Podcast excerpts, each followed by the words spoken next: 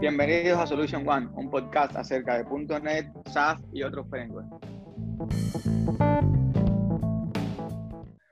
Bueno, José, yo creo que ya es el, segundo martes, así que vamos por buena...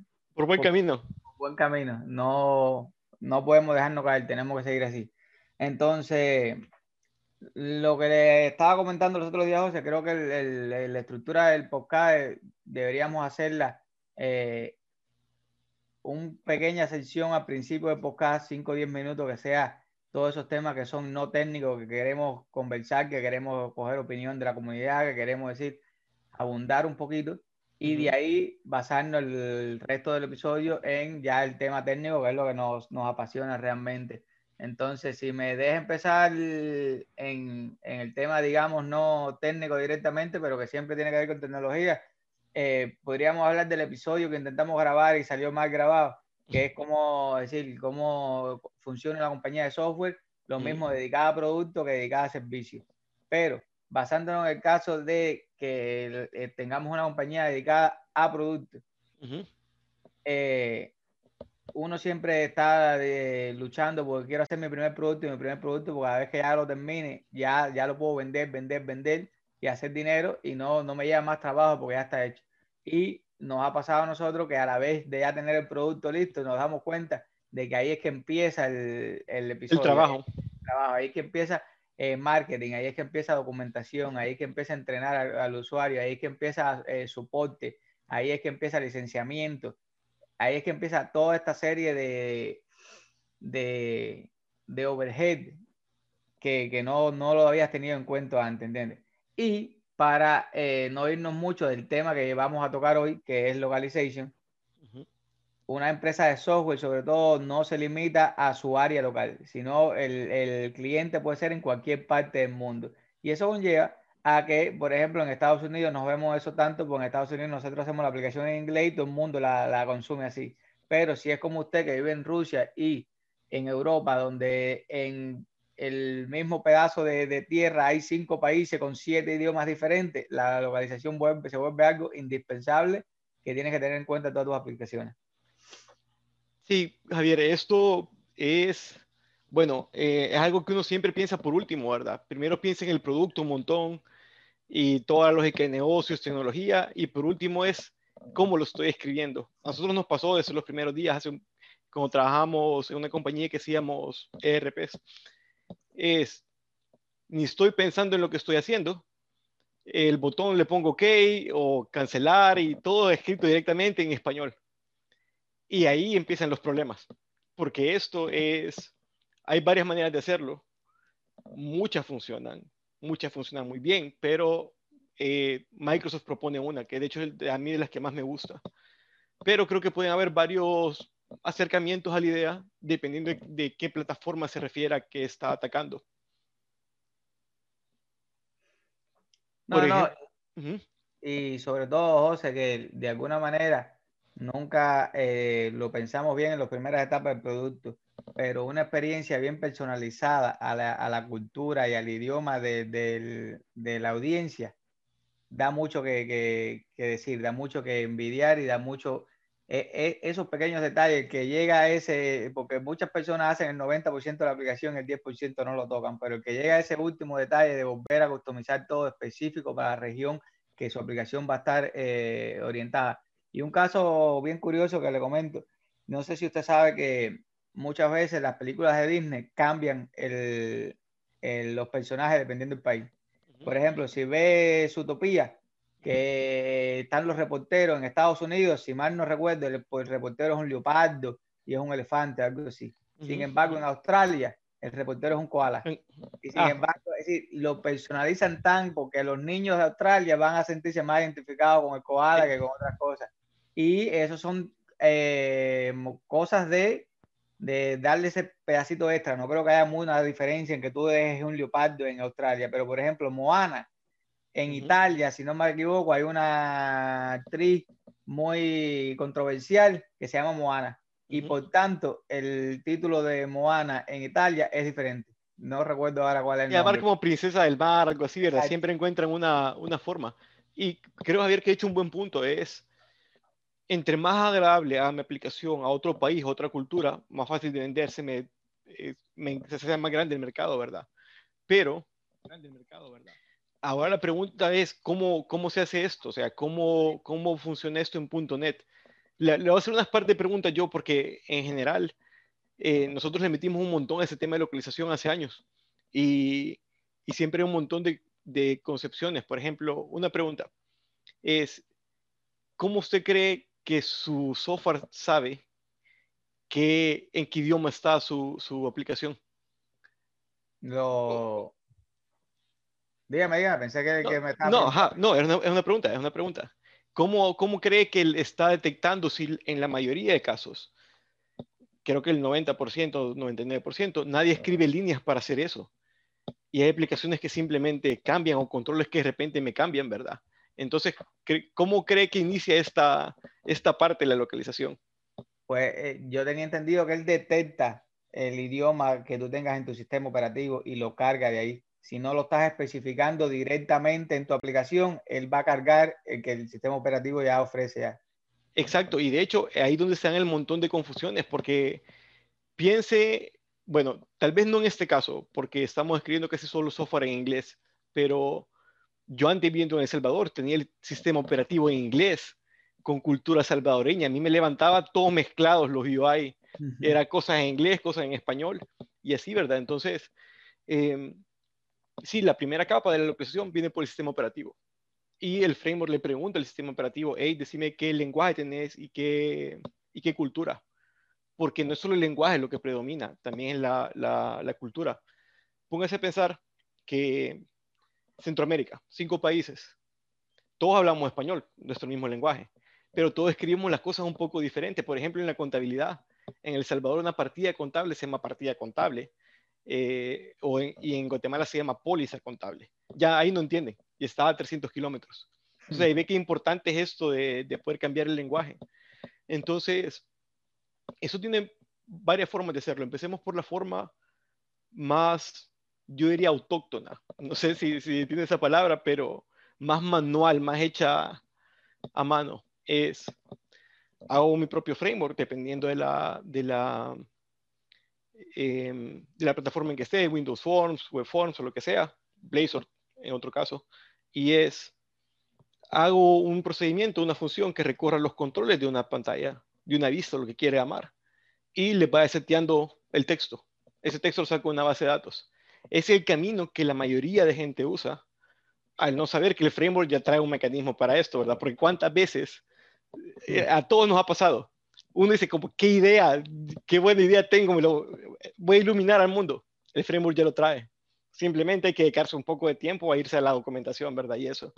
Entonces, los casos que he encontrado yo de localización son mayormente así, como ese que le expliqué. Pero vámonos al caso de verdad, eh, .NET en general prueba un, mecanismo para esto. Pero para eso hay que empezar en otra cosa y vamos a ocupar el ejemplo de, que usted dijo de, de Piense que Zootopia es un assembly de .NET, la película. Entonces, simplemente en un lugar del assembly hay un espacio para recursos embedidos, sería en español, ¿verdad? Embed resources. Entonces, yo acá en Embed resource que tengo, y esto puede ser cualquier cosa, puede ser un texto, puede ser una imagen, puede ser un video. Le asigno un ID de, de cultura o de localización. Bueno, puede ser los dos, ¿verdad? Entonces, después de esto, em, bueno, eso lo pongo en la película original, digámoslo así. Y después de esto creo subversiones donde solo están las cosas que han cambiado. Y creo un assembly diferente.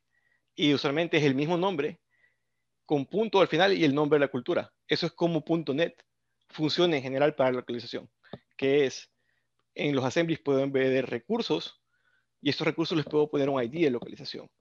Después puedo agarrar un eh, .NET lo que hace crea un índice de esos, de esos recursos y crea un assembly vacío y dice aquí solo pone lo que cambió. Y después a través de lo que usted dijo, el sistema operativo, es que él elige cuál va a levantar.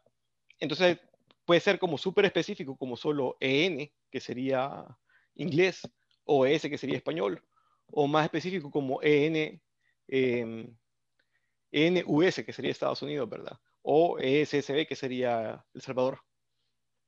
Déjame hacerle una pregunta, José. ¿Y qué pasa cuando yo estoy consumiendo una librería de un tercero que no usó ningún tipo de buena práctica para localizar? Es decir, que tiene hardcode, algún mensaje que muestra en un box o que lanza una extensión que no la tiene que... que es decir, ¿cómo yo logro eh, lidiar con eso? Le voy a contestar en una palabra. Y ya y fue un episodio anterior, Reflection con Reflection puede literalmente irse bien adentro en assembly y cambiar cosas, cambiar valores y decir no me cargues esto. O otra cosa podría ser manipulando el Resource Manager, que es la parte interna del framework que se dedica a saber qué archivo puede sacar, si los de español, si los de inglés, si los de italiano. Entonces, usualmente creería yo que si uno se va a dedicar a crear librerías, esos son de los primeros temas que tiene que dedicarse. O aplicaciones en general de negocio ya, ¿verdad? Como un ERP hay que localizarlo. Y no sé cuál método será más práctico, ¿verdad? El que hablamos primero, que es el, yo me invento un método y lo saco de una base de datos, o como lo hace .NET en general. Una cosa sí le puedo decir, el de .NET es súper eficiente, porque está, eh, es rápido, me refiero, está ocupando recursos compilados, entonces cargarlos y cambiarlos tiene cero overhead, ya está compilado. En cambio, si yo hago mi método y lo saco de una base de datos, dependo que la construcción de mi UI se va a ser tan rápida como el servicio de localización que yo he creado.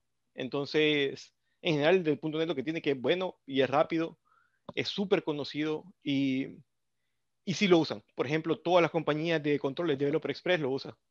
Si usted compila SAF, Balbin, ve el montón de carpetas de los resources, ¿verdad? De Alemania, español y eso.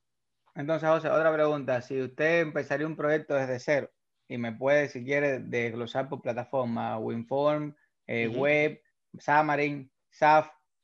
¿Qué tiene que tener en cuenta un programador que quiere empezar y quiera estar seguro que cuando tenga que convertirlo a otro idioma, a otra localización, a otra cultura, no sea revirar el... Ajá, inventar la rueda. Exacto. ¿Qué deberían ellos estar haciendo cuando empiezan File New Project desde ese momento para tenerlo en cuenta? Bueno, empecemos todavía, a ver más atrás, le faltó la capa más abajo una aplicación de consola. Exacto. Empecemos por ahí. Entonces, bueno, si hago un class library, una aplicación de consola, tengo que empezar por uno, es entender en qué cultura estoy desarrollando. Uno asume que está desarrollando en la cultura del sistema operativo o en la localización del sistema operativo, pero no. Existe una cosa que se llama la cultura cero o agnóstica, pero es inglés. Entonces, por eso si uno trabaja en inglés no se nota de que puede tener problemas de configuración con la cultura, ¿verdad? Con el lenguaje. Y es porque en el listado de culturas, la cero es, eh, es agnóstica, pero el lenguaje es inglés. Entonces, primero es entender eso, ¿verdad? ¿Dónde estoy? Eh, ¿Cómo tengo configurado mi sistema operativo? Y, ya, para empezar, ¿verdad? Porque lo correcto sería hacer. Y esto, y ahí entra una parte como súper em, filosófica qué cosa es lenguaje cero. Entonces, primero tengo que definir eso, ¿verdad? Usualmente va a ser inglés. Y después empezar a, cada vez que ocupo un texto, una imagen, un audio, cualquier cosa, es ponerlo como un recurso embedido en la aplicación. Y así, eventualmente, yo sé que cuando corre el proceso de localización, se va a crear un índice y, me va a decir, tengo que poner todo esto en ese otro idioma que hice. Eso es lo primero. Eso es para la aplicación de consola. Todo lo que escriban de texto nunca ponerlo directamente escrito en el código, ponerlo en un embed resource. Todo tiene que ser embed resource. Si quiero localizar, embed resource. Si algo está, no le ha pasado que ha visto casos que hay librerías que están casi 100% localizadas y hay algún texto que no está. Ese es porque se les olvidó ponerlo en un resource y lo escribieron directamente. ¿Verdad? Entonces, eso, entenderlo, el, listado de cultura, ¿verdad? Cómo funciona y todo, todo, todo, hacerlo eh, en resource. Y eso va en general para todas. Digamos que esa es una cosa que podría en todas las plataformas. Y matamos consola, ¿verdad? Que sería el primer caso. Claro, antes de seguir para los próximos, José, eh, yo creo que mucha gente que, que oye localization, internationalization, siempre se, se, se, asocia con las siglas, porque aquí en, en, en Estados Unidos todo lo quieren poner en acrónimo. Eh, no pueden decir el nombre completo. Entonces, Internationalization, si no me equivoco, es I18N y Globalization es algo L10N, algo así. Tanto así.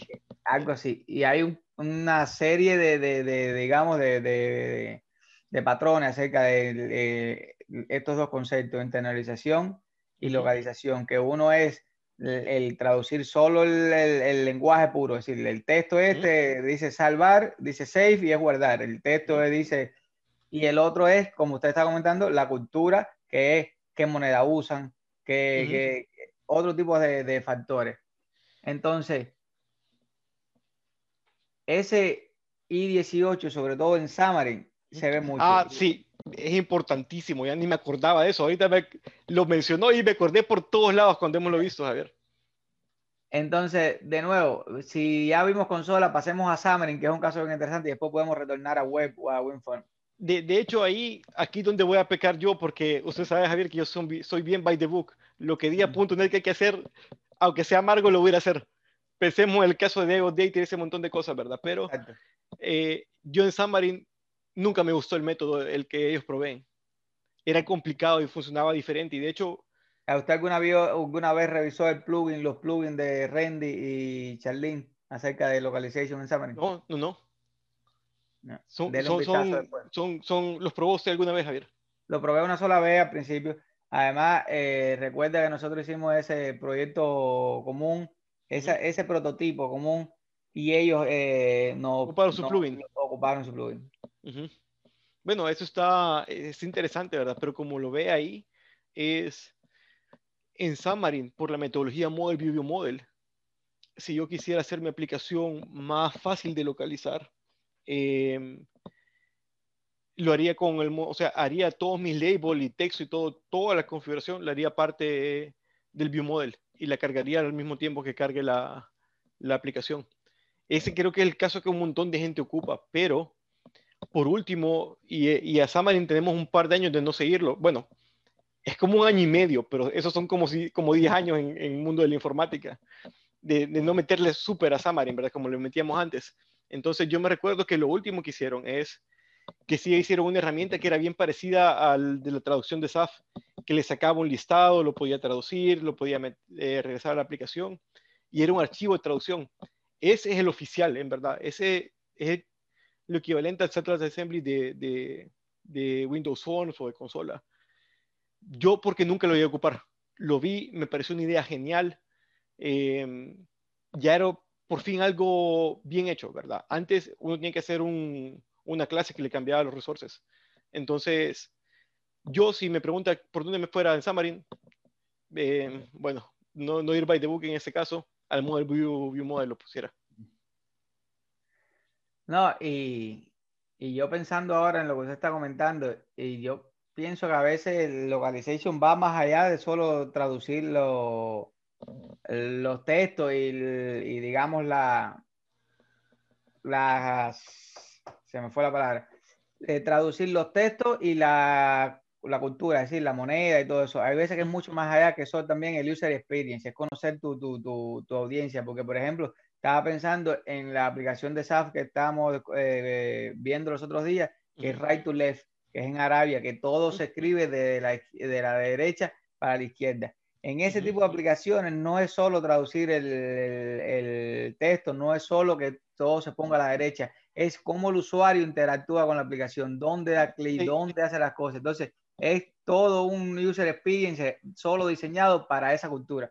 Si quieres ser exitoso, porque yo no sé exactamente el número, pero el, eh, es algo como de, hay como 60 mil aplicaciones diarias sometidas a Apple Store o alguna barbaridad esa. Es decir, si tú quieres que tu aplicación resalte, tienes que ir a ese detalle de, de, de, personalizarlo para la audiencia, para el lenguaje, para la cultura, para todo. Y de hecho tocó un punto súper importante que también ah. no es solo los formateos de las monedas ni los textos. Javier, en un, cuando un cambio de lenguaje así es tan grande, hasta la distribución de la pantalla va a cambiar. Exacto. Entonces no es algo tan trivial en verdad.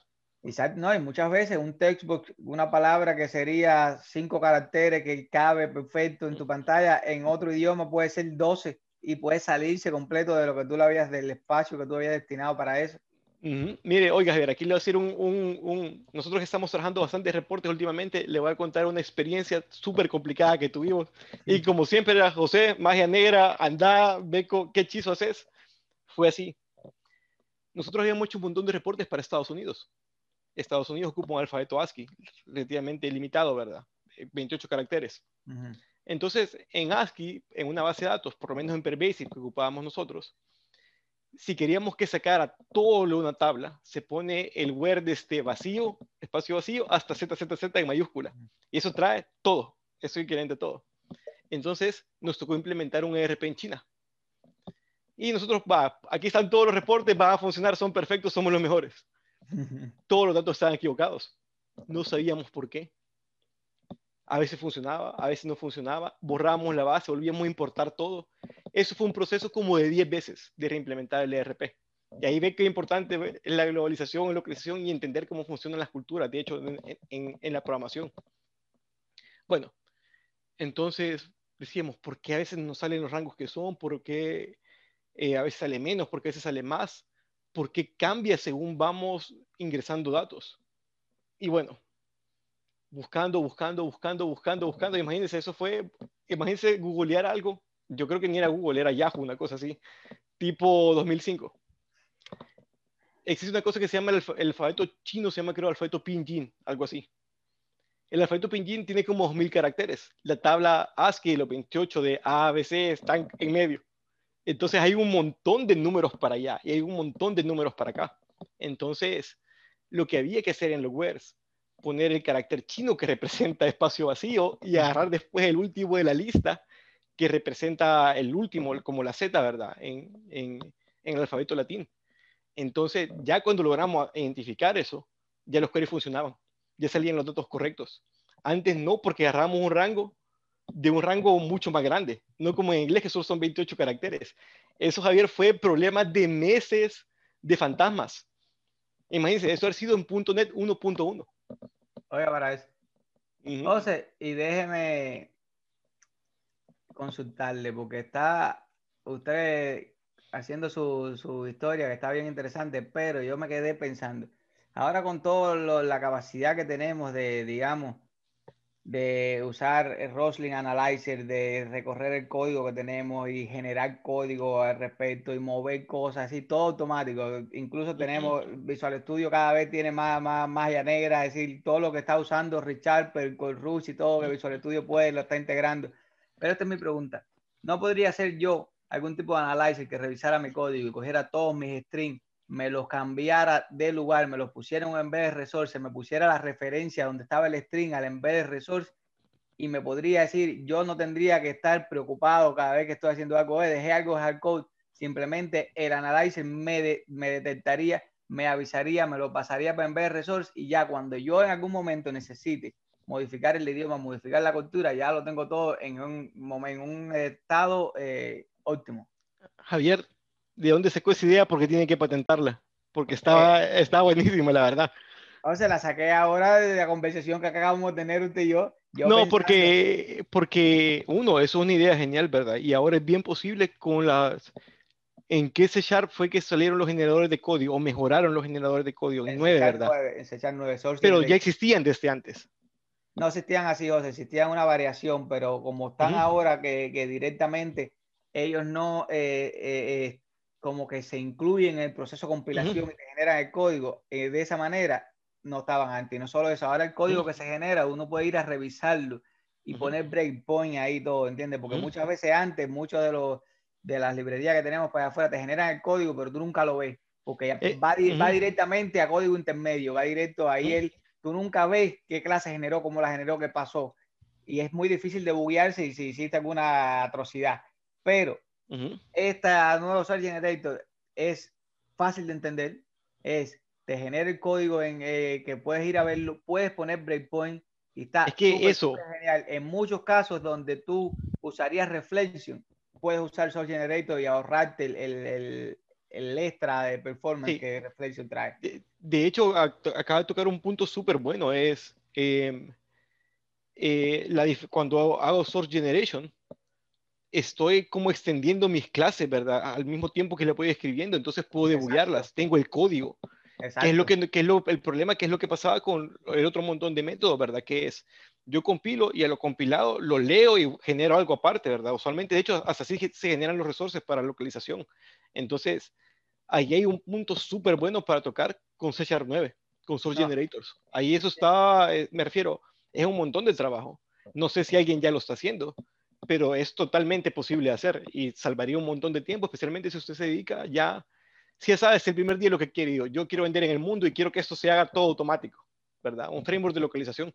No, o nada más piense en el, cuando salió el name of, eso fue un gran cambio porque ya nos quitamos esos strings en nuestra clase que eran difíciles de refactor. Y Corush sacó una utilidad que un refactoring que tú dices, revísame donde quiera que esté el nombre de la propiedad en texto y cámbiamelo por name of, porque va a ser mucho mejor, va a ser fácil de refactor, va a ser todo. Entonces, ¿por qué no podríamos hacer eso igual para la localization? ¿Por qué no podría yo recorrer mi, mi, mi código? De y, hecho, sobre todo, y sobre todo no el código mío, porque de hecho, digamos que yo soy una persona bien eh, orientada a buenas prácticas, que no es real, porque todos hemos hecho nuestras atrocidades programando, pero que yo todos mis recursos los pongo, todos mis strings los pongo, todo mi texto lo pongo en un MBR Resource. Pero yo no trabajo solo, yo tengo un equipo de siete gentes más. Siempre va a haber alguien que, que por, el, por eh, el apuro de tenemos que entregar algo, por el no, no sigue todos esos patrones, ¿entiendes? Y si no hay alguna manera de, de, de enforzarlo, de revisarlo, y entonces lo más genial sería poder recorrer el código del equipo y todo lo que sea string, pasarlo en BR Resource poner la referencia a ese BR Source ahí mismo donde estaba el string y ya eso nos garantiza que cuando necesitamos eh, usar localization y modificar el lenguaje, ya tenemos todo en un solo punto que es, por favor, alguien que sea del idioma nativo, revíseme aquí, que tenga toda mi traducción hecha y andando. De, de hecho, Javier, creo que usted, eh, si no me recuerdo, sí, sí, bueno, no sé si, si lo que voy a decir es lo que hizo, pero es lo que yo creo que hizo usted estuvo un tiempo haciendo Static Analyzer, ¿se recuerda? Exacto, Entonces sería el equivalente a decirle, bueno, todos ocupen ese Static Analyzer porque así veo que nadie está escribiendo nada. O sea, eh, lo acaba de decir algo genial que es cómo trabajo en equipo con esta metodología. Cómo veo que la gente no. Y la única manera sería un Static Analyzer, que no sé, y ahí sabe más usted este punto, si Static Analyzer y StyleCop eran exactamente lo mismo. O son el, StyleCop diferentes es un static analyzer, pero hay 500 static analyzer que no son style code, por ejemplo. Pero bueno, aquí yendo un poquito más, más allá, porque ahora sí se me despertó la, la idea de cómo, cómo lograr algo, algo de este tipo, alguna herramienta que nos ayude a, a localizar eh, todo. Le digo además, usted, de nuevo, como mucho de su desarrollo fue en Europa, era mucho más común todas esas traducciones. Pero yo le comento, de proyectos que hemos hecho aquí, realmente cuánto hemos traducido. En Estados Unidos la gente es inglés, inglés y más nada, y los demás tienen que saber inglés. ¿Entiendes? Entonces, sobre todo en los equipos estadounidenses, que no sean compañías globales, que sea Microsoft, que sí tienen en todos lados, que no sean compañías grandes, la mayoría de la gente, yo le garantizo que no están haciendo eso. Bueno, de hecho, eh, no sé, es, quería que es eh, el patrón más común, ¿verdad? No hacerlo de esa forma, no reinvertir la rueda, porque, por ejemplo, no sé por qué, eh, yo creo que tal vez por, por la manera que se enseña esto, porque una pregunta que me hacían común a mí, dos preguntas que me han hecho bien comunes. Uno, ¿cómo traduzco lo del assembly, verdad? Que ya lo vimos con los resources y eso. La gente me decía, no, yo hago una función que le cambie el texto a veces la gente prefiere tener más control o creer tener más control, hacer su propio método, que sea un montón de trabajo, que no paga tanto, la verdad, especialmente si hay algo hecho. Eh, y otra cosa que me preguntaban igual es cómo hacer un tema de SAF. Y hacer un tema de SAF, por lo menos para Webforms, era hacer un tema de ASP.NET exactamente la misma metodología. Entonces, ahí, eh, digamos así que hay tesoros escondidos en la documentación de Microsoft. Ahí estaba cómo hacer los temas de SAF, que era cómo hacer los temas de, de, de ASP.NET eh, Web Forms, ¿verdad? Entonces, sí, creo que la mayoría de gente no, no lo hace, pero no sé, eh, ahí, y esto tiene que ver con deuda técnica, otro montón de cosas, y con ustedes siempre somos puntos diferentes, pero creo que eso lo que trae el balance es, yo soy super by the book, aunque sea ineficiente, porque el libro lo dice así, y ustedes no. Lo más que se pueda by the book, pero lo que hay que buscar es eficiencia, porque es la verdad que es el punto medio. Entonces, aquí es, si yo tengo un, alguna locación hecha a mano, intentar buscar una herramienta, porque de hecho, no sé si usted se acuerda de esto, Javier. Pero es que tiene sentido, José, porque pense, ¿qué problema tuvimos en Xamarin cuando hacíamos Xamarin día y noche?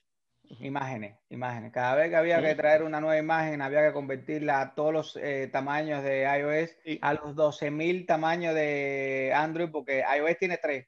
Normal, 2X y 3X, por cada icono, por cada foto. Eh, eh, Android tiene 15 carpetas con 10, 10, todas las resoluciones. ¿Qué hizo en Fracture? Una utilidad que tú le pasabas la imagen y él te lo ponía en todas las resoluciones que tú necesitabas y no solo eso, y te lo ponía en la carpeta correcta, porque de nuevo hay que poner en la carpeta correcta para que Xamarin sepa dónde ir a buscar las la fotos. Entonces, si eso, no solo eso, lo mismo que hemos hablado desde el SAML, teníamos, poníamos un nombre a un view model y él decía, ese view model no existe, te lo genero. Entonces, esas herramientas que te, que te agilizan ese trabajo, te ayudan a enfocarte en la lógica de negocio, que es lo que realmente el cliente espera. El cliente no le interesa qué tanto trabajo tú pasaste en crear una base de datos. él le interesa que cuando él ve el UI pueda ver, porque de nuevo, el backend puede ser lo más lindo del mundo. Si el UI no lo acompaña, el cliente no va a estar satisfecho. No, de hecho, ahí tomo un punto súper bueno, que es lo primero que va a ver el usuario, el user interface. Él no va a ver el código. Entonces, ¿qué método usted ocupó? Y usted, eh, en uno de los últimos proyectos que hicimos, dijo un punto bien importante en ciertos casos, y de hecho creo que hace que en la mayoría de casos hay que empezar del UI para atrás. Exacto. Porque si empiezo a planear, planeo, planeo, planeo, y ahí es como hacer un puente de los dos lados y que por último no lleguen al mismo punto. Y no, y no solo eso, José, empiezas a, a, eh, analizar posibilidades que, que, muchas veces no existen.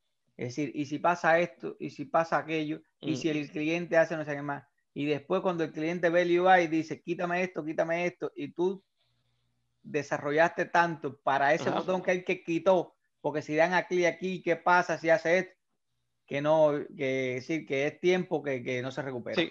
Para mí es, Exacto. hagamos un prototipo para el cliente y a partir de todo el feedback que el cliente va dando, vamos a ir modificando el backend. Por eso las primeras etapas de desarrollo son tan eh, que la base la borramos cada, cada dos horas, para poder empezar de nuevo, para cambiar el esquema, para cambiar. Y por supuesto, gracias a eso, nosotros no estamos en el siglo XX, que hay que escribirle al administrador de la base de datos que por favor generamos escriba, avíseme cuando lo tengas listo, una semana después no te ha dicho. Ahora todo lo podemos hacer bastante rápido, bastante eficiente. Pero sí, yo siempre me gusta ir desde el UI, desde lo que el cliente ya, esto me gusta, esto me enamora y esta es la funcionalidad que quiero. Y el UI puede variar, pero la funcionalidad no que por eso es que ya la funcionalidad queda definida partiendo desde el UI, porque si en esta pantalla no hay un botón de borrar, tú no tienes que estar preocupado porque te van a borrar nada en la base. Entonces no tienes por qué estar poniendo eso, esa, esa extra validación ahí que al final no se, no se usar por decir algo. Entonces, y además usted lo sabe, lo más que nos ha pasado es que el cliente nos dice algo que quiere por escrito, que se lee y se sabe lo que quiere, lo hacemos y después no era eso. Sí porque muchas veces el cliente no sabe lo que le está buscando, Y sobre todo cuando no entienden la parte técnica. Y por eso le digo que eh, todo parte desde el UI para allá. Pero nosotros como programadores, nosotros tenemos que darnos cuenta que eh, todo lo que sea tareas repetitivas, tareas de código, como usted le dice, cajonero, eso hay que automatizarlo. Si no decir, no logras nunca decir pasar al próximo nivel, si no logras decir crear eh, soluciones bien rápido, Simplemente estás reimplementando, reimplementando, reimplementando algo que ya tienes listo. De hecho, Javier, no sé si se acuerda que en la época que, que nosotros dos trabajábamos más Xamarin, pasábamos más tiempo creando subherramientas, mini procesos, mini cosas que nos hicieran la vida más fácil, porque uno elige un patrón de diseño y dice, bueno, lo demás todo lo puedo calcular o generar o eso, ¿verdad? Entonces, yo creo que le invertimos, si viéramos el 100% del tiempo que le hemos invertido a Xamarin, la mitad lo ocupamos en hacer alguna herramienta que hiciera algo que se repetía. Porque... Pero es lógico, o sea, acuérdese, eh, yo soy muy, eh, decir, enfocado a, esta es mi receta. Así es como yo desarrollo aplicaciones móviles. Estas son, yo uso eh, Reactive UI, uso Prism y uso MVVM. Ya esa es mi receta. Y entonces, partiendo de ahí, yo voy a hacer este tipo de desarrollo o a hacer estas imágenes y las voy a poner en el lugar y por eso sí, buscamos herramientas que, para que nos hicieran todo este procesamiento de imagen, no solo eso, herramientas para que decir, si cada vez que yo creo una nueva vista sé que necesito un biomodel, eso hay que automatizarlo para que lo cree ya directo. Si cada vez que yo, entonces, eh, todas esas herramientas es lo que da esa, esa productividad que nosotros podemos ofrecerle al cliente. Esto lo podemos sacar rápido, esto te va a hacer productivo. ¿Por qué? Porque ya lo hemos usado antes, porque ya lo hemos probado, porque ya lo automatizamos, porque ya está todo. Y además no solo es, son herramientas que podemos pasar al equipo. Y por ejemplo, un, caso, un caso bien importante es este mismo que estamos hablando de localización.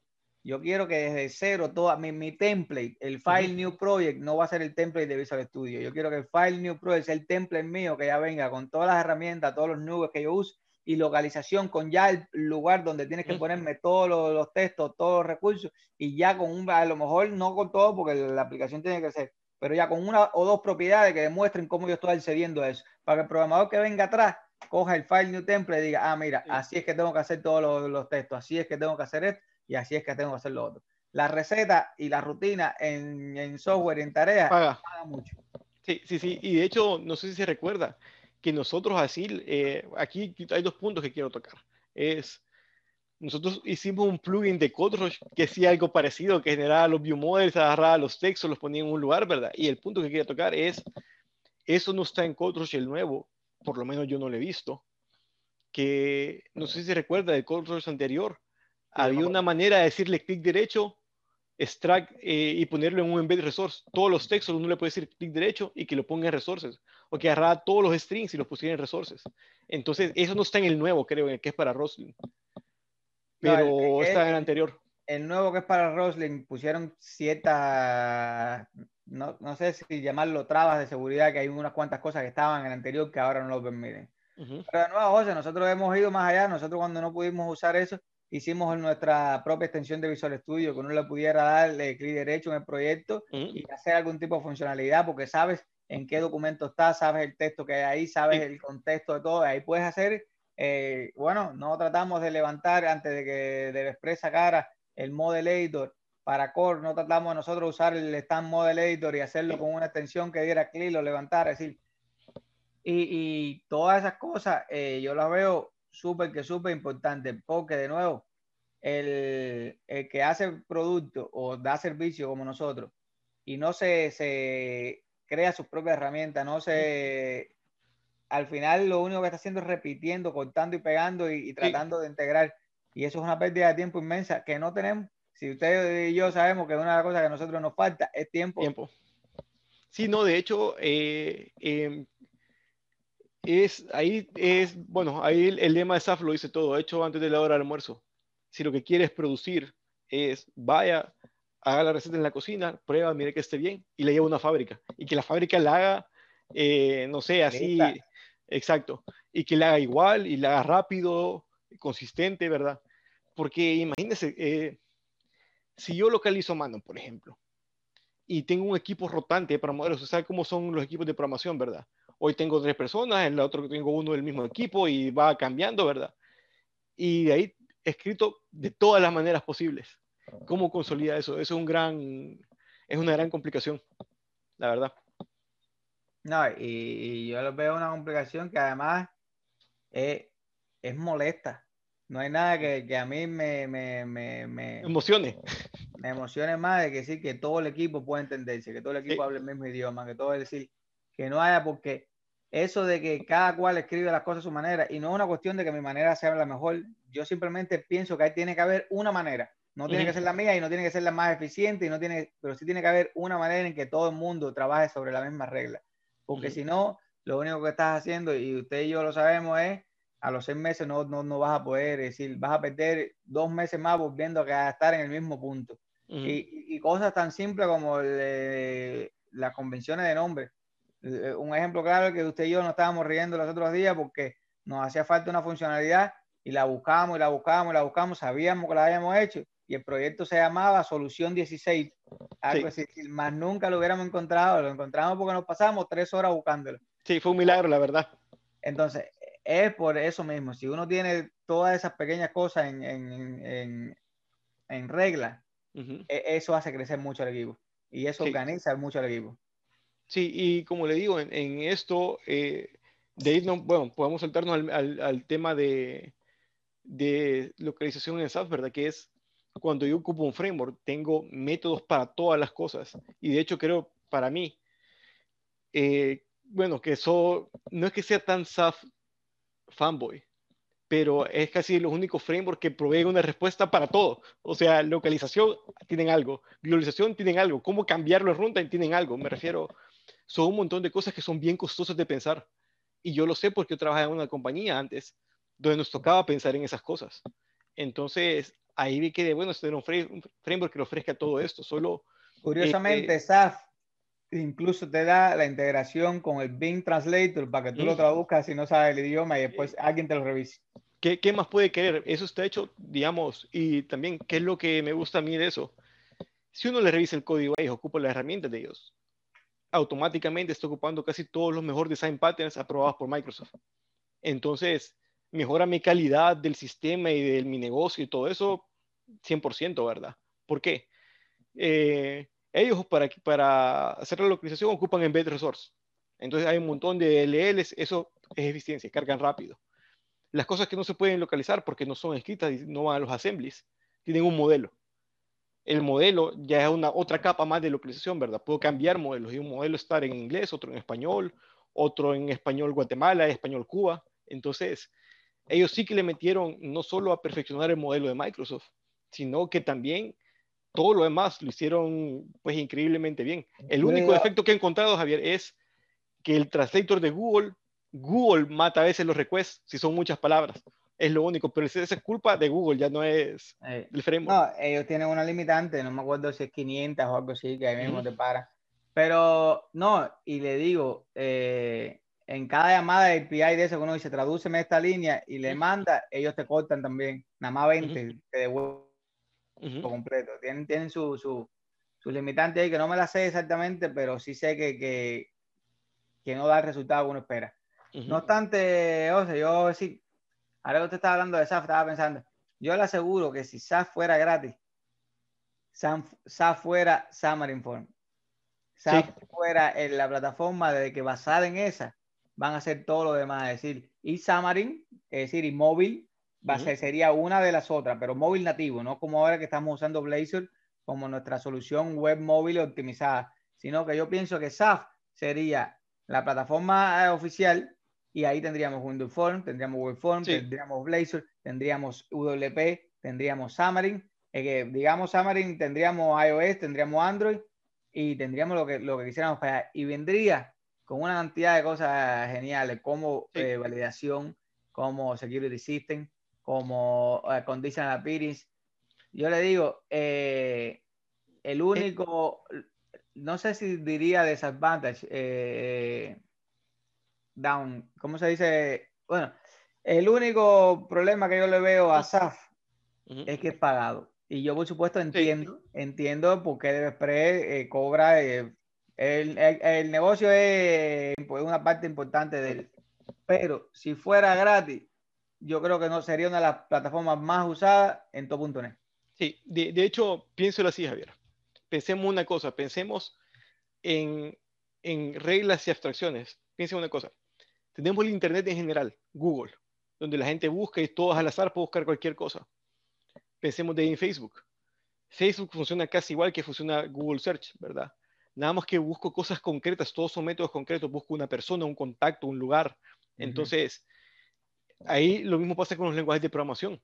La pregunta es, ¿tengo que ocupar un lenguaje de programación general o tengo que ocupar un application framework? En el 99% de los casos es un application framework. El lenguaje general es para quién? Para que hacen class libraries, controles, componentes. Pero el 100% casi las compañías de, software ocupan un eh, .NET y es un lenguaje general, ¿verdad? empezaba a hacer como querrás, entonces tienes que empezar y saber lo que estás haciendo. Pero en otro caso, yo ocuparía un application framework, como usted lo dice. Y ahí me resuelve Windows Forms, Web Forms, Blazor, eh, móvil en general, ¿verdad? Y me da todos los métodos de cada cosa. Cómo cambio el UI, cómo cambio los textos, cómo cambio las monedas, cómo cambio si es right to left, todo ya viene ahí. Entonces, ahí ve eh, el lenguaje general versus application framework. La mayoría de gente empieza en lenguaje general entonces, tengo que aprender los métodos más abajo, los que dice Microsoft. Irme a la documentación, Satellite Assembly y eso. Entonces, bueno, más uno más 100, como quiera ponerle, goles para la Application Framework. En verdad sí que me salva un montón de tiempo. Bueno, sobre todo en localización, SAF, nosotros hicimos un demo de localizarlo y fueron como 10 minutos. Una aplicación sencilla, por supuesto, pero fue cargar los satellite assembly, cambiarle el lenguaje al programa y cambiar los siete strings que teníamos en, en nuestro código, andando. Bueno, ahí vamos a tocar un punto más extra, Javier, que creo que no sé si lo sabía. Uno puede inventarse su propia localización. O sea, uno puede agregar una cultura inventada con un, y hacerle una propia. Porque también a veces esto le puede servir para unos casos. Y ese caso, yo usted se lo he contado un millón de veces y lo menciono un millón de veces, siempre en las clases de SAF. Eh, la primera aplicación que yo hice en .NET, nosotros terminamos, ya funcionaba más o menos bien. Eh, claro, me dice el, uno saliendo de la universidad haciendo una aplicación. Eh, siempre va a haber un montón de, de, no sé, de cosas que no, que no fueran lo mejor. Pero bueno, fuimos a Los Ángeles, desde El Salvador, a instalarla.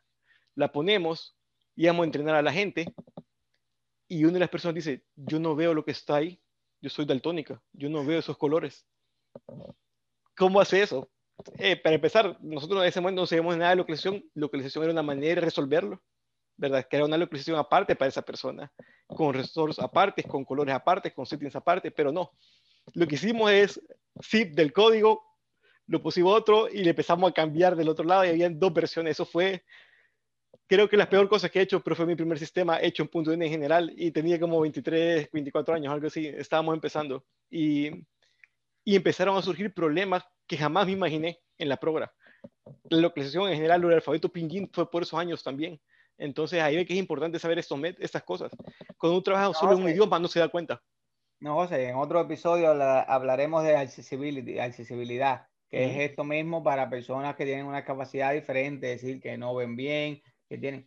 Lo curioso de la accesibilidad, nada más para tocarlo corto, es que muchas veces lo que se diseñó para una persona con discapacidad termina siendo súper útil para la, el resto de la población, porque es algo eh, rápido, es algo que está al alcance, es algo que tú sin verlo puedes oírlo, es decir, muchas de las cosas que se han puesto en los teléfonos para personas que son eh, con, con, discapacidad auditiva, nosotros lo hemos disfrutado porque ya uno se adapta a la comodidad, no, nada más tengo que hablar del teléfono, él me responde, nada más Alexa.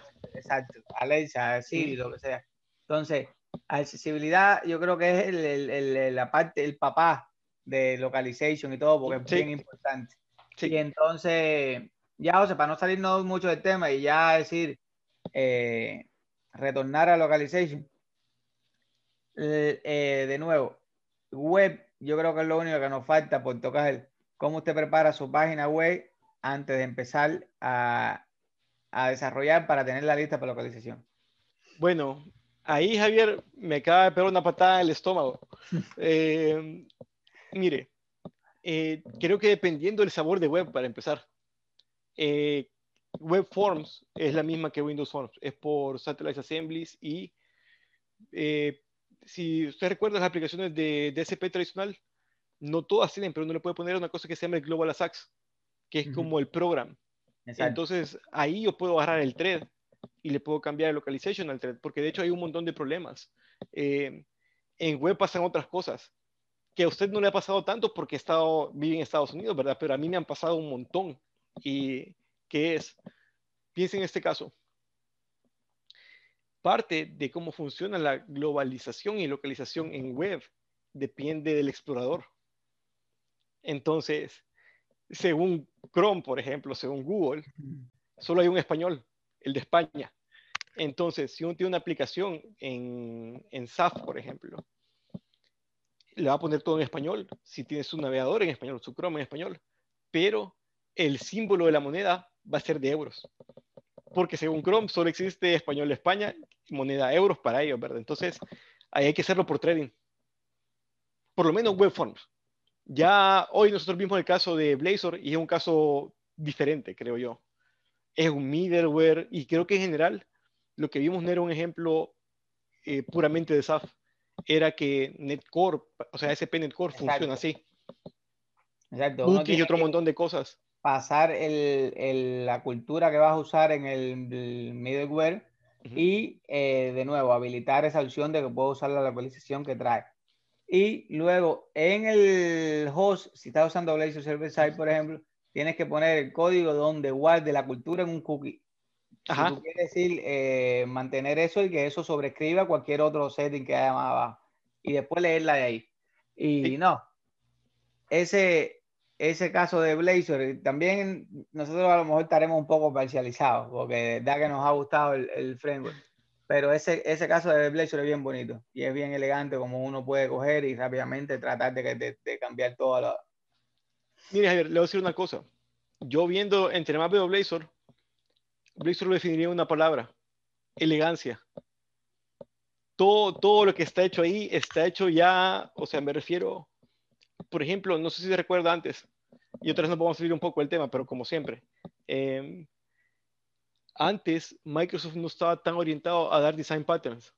Hoy con Blazor, con ASP.NET Core, ellos dan design patterns. Por ejemplo, todo ya trae dependency injection. Antes decían, no, el lenguaje está solo, hagan lo que quieran. Si quieren poner dependency injection, pónganlo ustedes. Hoy en desde .NET Core, ¿verdad? Y eso, eh, NET 5, eh, Microsoft provee un montón de design patterns. Entonces la programación se ha vuelto un poco más fácil. Antes no tenía que pensar en esas cosas. Hoy son casi que obvias. Hoy la mayoría de programadores modernos, dice Model View View Model, Model View Controller, y lo van a entender. Cuando yo fui a la universidad, alguien decía Model View Controller, ¿qué? ¿Qué es eso? O sea, nadie sabía qué eran esas cosas. Y yo no inventaba la rueda un montón de veces. Era, vaya, aquí está el formulario, arrastre un botón. Todo lo demás tienen que empezarlo. Pero no, ya estaba hecho. Hay que agarrar, los patrones buenos, ¿verdad? Y, y aprenderlos y seguirlos. Exacto.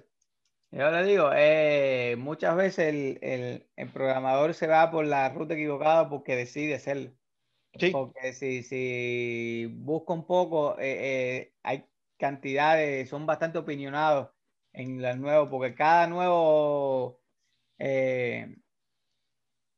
pattern viene con una, con una decir, comunidad atrás que se mata por, por, defenderlo, es decir, que si el control es mejor, que el biomodel es peor, que la segregación, que unit testing, que una locura, pero que eh, yo realmente la disfruto, José. A mí me gusta cuando más apasionado y más eh, acalorado está el debate, más me gusta a mí yo, porque son gente que les gusta lo que está haciendo y lo están tratando, porque desde ese debate es que salen las cosas buenas. Y bueno, José, yo creo que ya con eso más o menos como que no, hoy eh, sí salió bueno, pasamos por todas las partes y todo, tocamos las plataformas y todo. Qué bueno, hoy sí, eso bueno el eh, flujo. No, increíble, ya casi estamos en el cinco minutos para una hora conversando, el tiempo se ha ido como nada, yo pensé Ni lo que sentí. había pasado 20 minutos. Pero bueno, contento de mantener este, este punto todos los martes, tenemos que ser eh, disciplinados y constantes. Y gracias para los que se conectan cuando conversamos. Siempre siéntase libre de, de, escribirnos, de contactarnos por Twitter, por LinkedIn, por donde sea. Y nos vemos el próximo martes. Se cuidan, nos vemos.